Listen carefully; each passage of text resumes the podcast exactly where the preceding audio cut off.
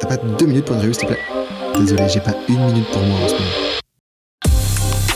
Working Less, le podcast qui explore notre rapport au temps de travail. Tu pars à 17h T'as posé ton après-midi? Tu vois bien que je suis sous l'eau?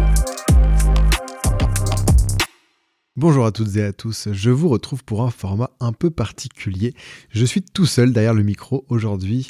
On est une semaine avant la sortie de Time to Work et j'avais envie de prendre un petit moment pour qu'on papote. C'est l'occasion de partager quelques coulisses des documentaires, des tournages, de répondre aux différentes questions que vous m'avez envoyées, et puis de vous partager aussi mon ressenti sur cette année complètement folle.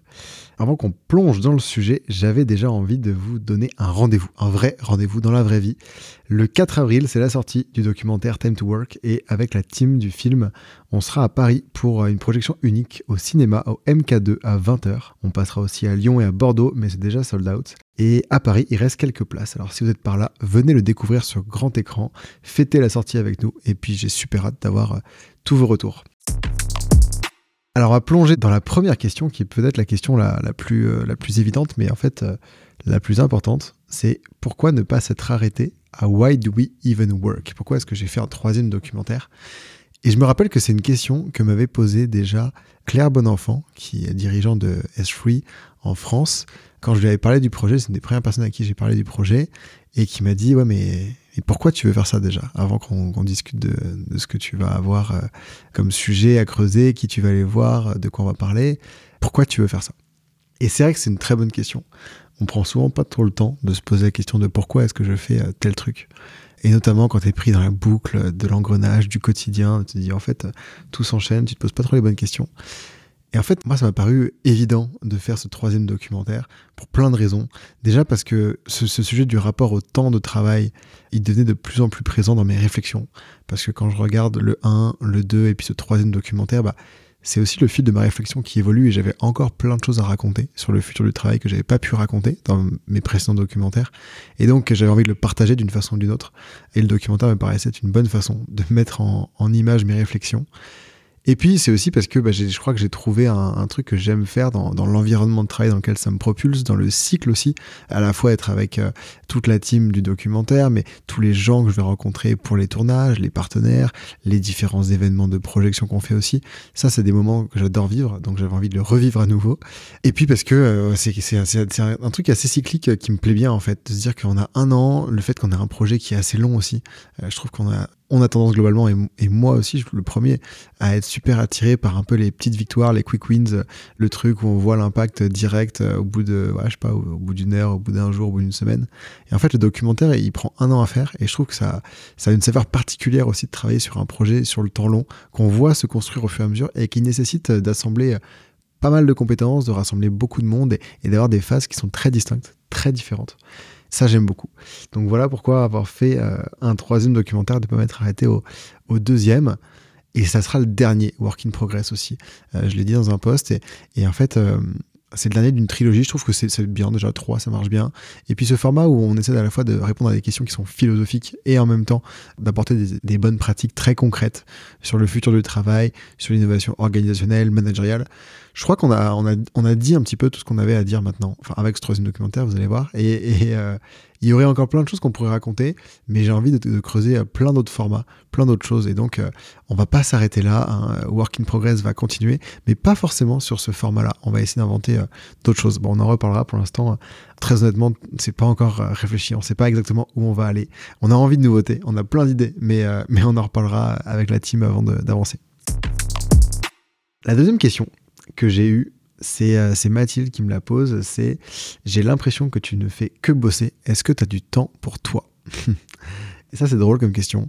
Oui, je, crois qu'aujourd'hui j'ai un, un, bon équilibre. Euh, ça n'a pas toujours été le cas. Je pense que la première année sur, sur WIP 1 et, et même avant, j'avais pas forcément un bon équilibre, je travaillais beaucoup parce que c'était le début aussi, parce qu'il y avait plein de trucs à faire au lancement. Et c'est pas qu'il y a moins de choses à faire aujourd'hui, mais il y en avait même beaucoup plus. Mais c'est juste que je délègue beaucoup plus de choses, j'ai appris à être plus efficace et beaucoup plus rapide sur un tas de choses, je suis monté en compétences. Et donc, euh, tout fonctionne mieux, je suis plus serein aussi. Et puis je pense que j'étais aussi dans une logique un peu plus de présentéisme au début, dans le sens, alors j'étais tout seul, hein, mais, mais dans le sens où euh, je faisais acte de présence. Parfois, je bossais, j'étais pas efficace parce que je me disais, il faut que tu bosses, il faut que tu avances et tout. Et c'était pas sain. Et aujourd'hui, je ne suis plus du tout. Et d'ailleurs, j'ai mesuré très récemment là mon temps de travail pendant plusieurs mois. J'ai utilisé un outil euh, pour calculer tout ce que je faisais. Je notais chaque minute de, de ma journée avec cet outil. Comment est-ce qu'elle était allouée? Est-ce que c'était, euh, est-ce que c'est du travail? Est-ce que c'était du loisir? Si c'était du travail, hmm, en fonction de comment est-ce qu'on définit le travail, qu'est-ce que c'était? Est-ce que c'était une activité qui était rémunérée? Est-ce que c'était une activité euh, qui, qui me coûtait, qui me demandait un effort?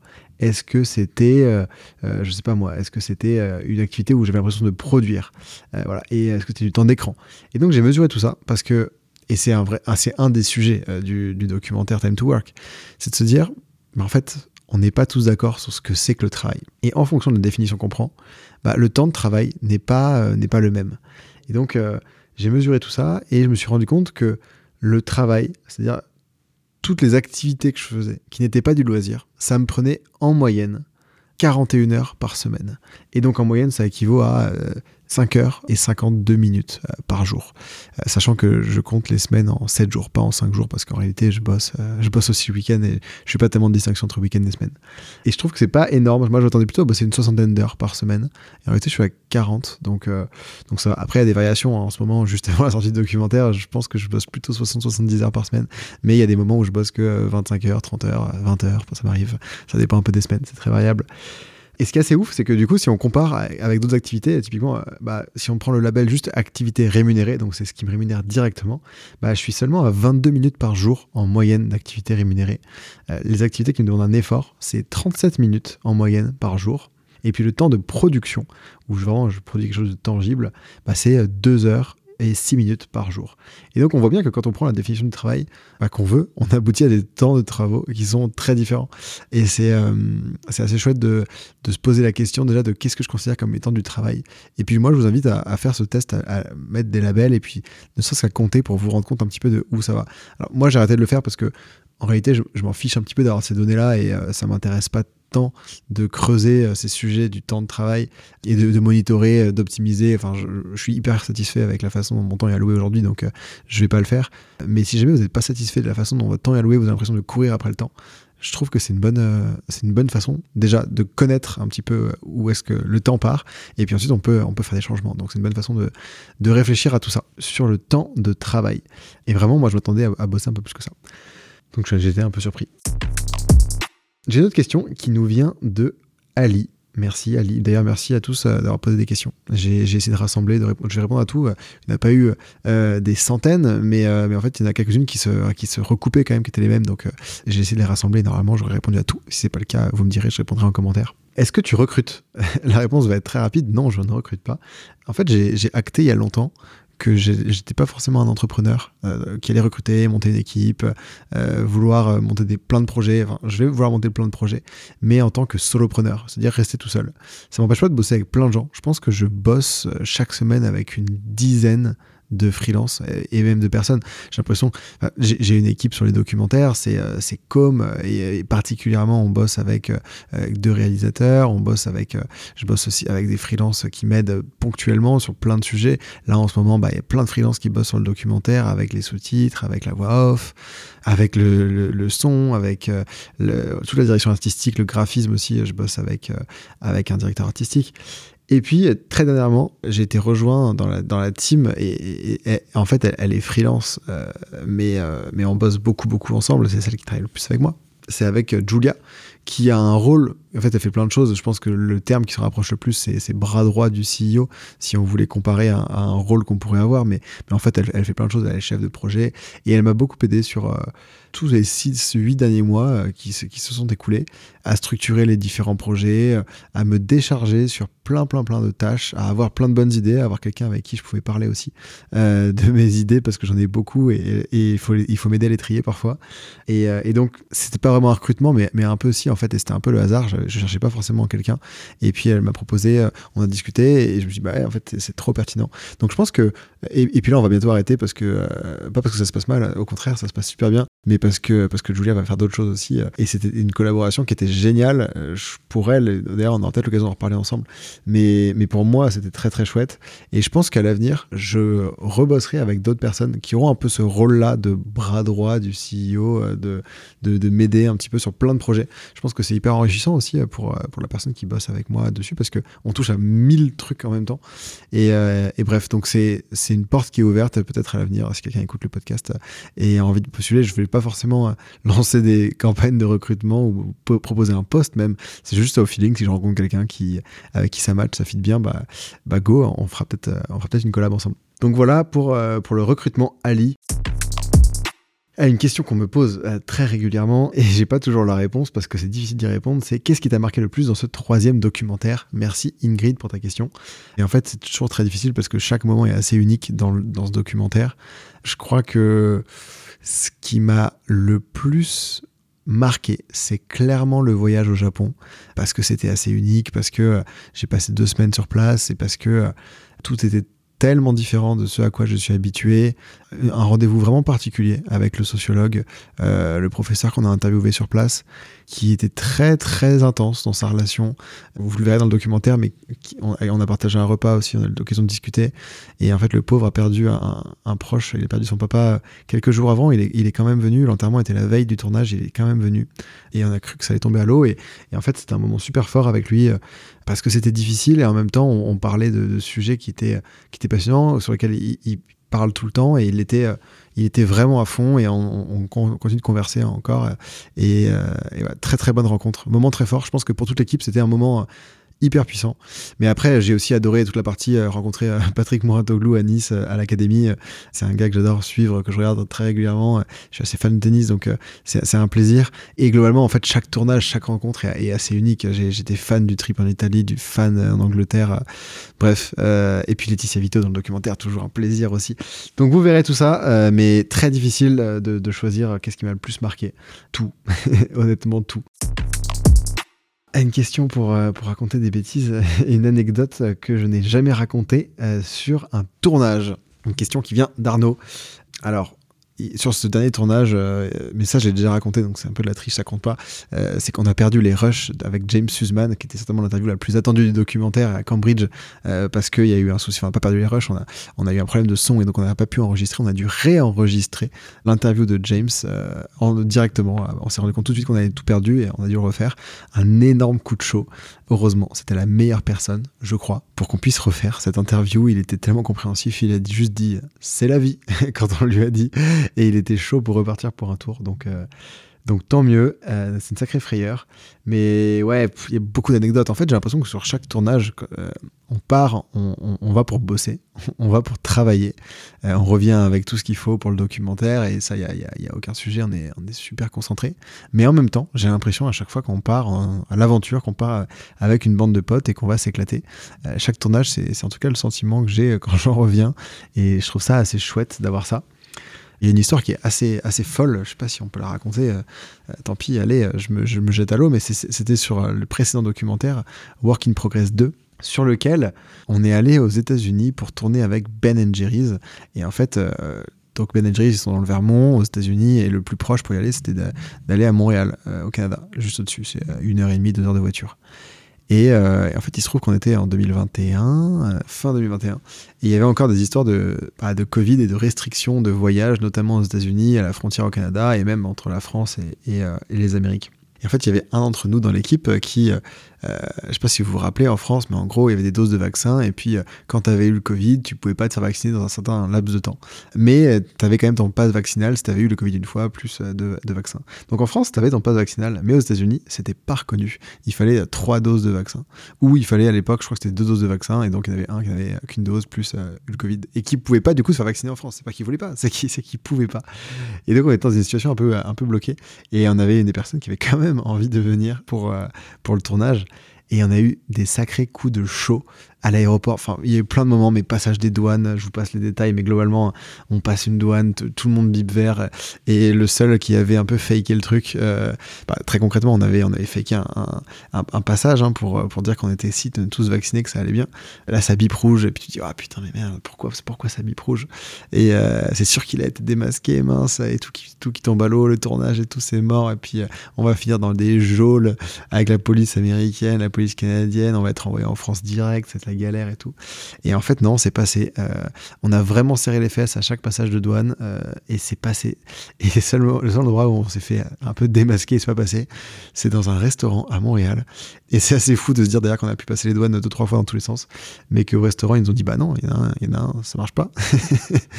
Donc bref, euh, sacrée histoire, et il y en a eu beaucoup d'autres euh, des, histoires dans ce style, euh, parce que tous les documentaires, alors le troisième, ça a été un peu mieux en termes de Covid, mais, mais le premier, vraiment en 2020, c'était en plein, plein, plein milieu des, des, plus grosses contraintes de, voyage. Donc il y a des tournages qui ont été décalés 4-5 fois, des frontières qui ont été passées discrètement, parce que c'était pas très clair. Est-ce que est-ce que c'est limité à des transports essentiels, non essentiels Voilà, bref.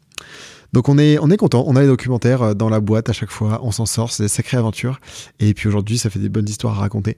Mais c'est, euh, c'était rigolo. À quoi est-ce que ça sert de faire des documentaires? Tu veux faire quoi avec? C'est quoi ta vision à 5 ans? Ça, c'est vraiment une question qu'on pose tout le temps, euh, et particulièrement dans les, dans les podcasts et, euh, les médias. J'ai l'impression qu'ils passent leur temps à chaque fois que j'y vais à, me demander et après, et c'est quoi le gros projet En gros, c'est quoi la vision? Et honnêtement, bah, j'ai pas de vision, je sais pas trop où je vais, et c'est ça qui me va en fait. Ça me plaît beaucoup. Le contraire me stresserait. J'ai du mal à me projeter au-delà de six mois. Et déjà, je trouve que mon agenda, euh, enfin, j'ai des, des, trucs dans l'agenda, genre dans, dans 3 mois, 4 mois, dans 6 mois même. Et c'est des trucs qui, ont plutôt tendance à me stresser plutôt que l'inverse, euh, plutôt qu'à me rassurer. J'aime bien l'idée de me dire que je sais pas trop où je vais.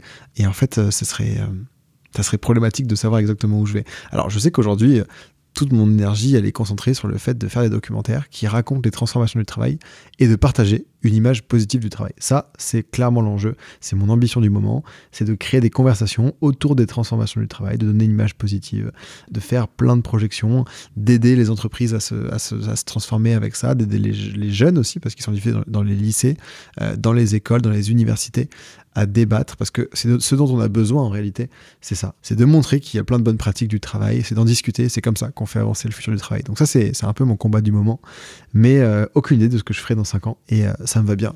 Peut-être que je ferai exactement la même chose euh, avec plus d'envergure, et peut-être que je ferai quelque chose de complètement différent. J'ai mille idées de projets que j'ai envie de lancer qui ont rien à voir avec le futur du travail, mais aujourd'hui, je m'éclate tellement dans ce que je fais que je songe pas à faire autre chose du tout. La dernière question à laquelle je vais répondre, elle est assez liée, hein, c'est euh, quels sont les, prochains projets, à quoi est-ce qu'il faut s'attendre, est-ce qu'il y aura un quatrième documentaire? Bah du coup non, je l'ai dit, euh, euh, il n'y aura pas de quatrième documentaire, enfin si, il y aura d'autres documentaires, mais pas forcément sur ce format-là, Work in Progress. Je ne sais pas encore trop quoi, donc je ne peux pas encore m'avancer. Par contre, ce que je peux vous dire, c'est qu'en ce moment, je suis en train d'écrire le deuxième tome de la bande dessinée et si on travaillait autrement? Avec Sophie. On est en plein dans les dessins, dans, l'écriture. Ça sortira fin 2023, à l'automne certainement, peut-être début de l'hiver, on verra. Et donc ça c'est très cool. C'est franchement hein, la bande dessinée un des projets sur lesquels je m'éclate le plus. Donc euh, si vous l'avez lu, bah, j'espère que ça vous a plu. Et si vous l'avez pas lu, je vous invite à, aller la choper. Euh, vous pouvez la trouver un peu partout euh, sur la Fnac, sur Amazon ou en librairie. Et moi, je, en tout cas, c'est un format sur lequel je me suis éclaté. Et le deuxième tome arrive. Il y aura aussi une Whip Expedition Night 2. Euh, on est en train de repenser le format euh, pour faire des trucs encore plus cool. Franchement, je me suis éclaté. J'ai passé un trop bon moment sur scène et j'ai eu des retours de ouf de tout le monde de cette première soirée. On a essayé d'avoir du fond sur le sujet des transformations du travail et en même temps des formats super marrants, super fun.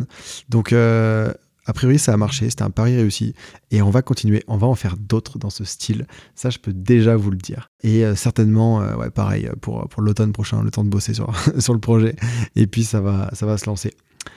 Et puis il y aura d'autres formats, il y aura plein d'autres choses, mais ça, je ne sais pas encore. Voilà, écoutez, à l'heure à laquelle j'enregistre, il est euh, minuit 30 et il est peut-être l'heure d'aller se coucher pour moi. Euh, je sais pas à quelle heure vous écoutez ce podcast, mais j'espère que vous passez un bon moment.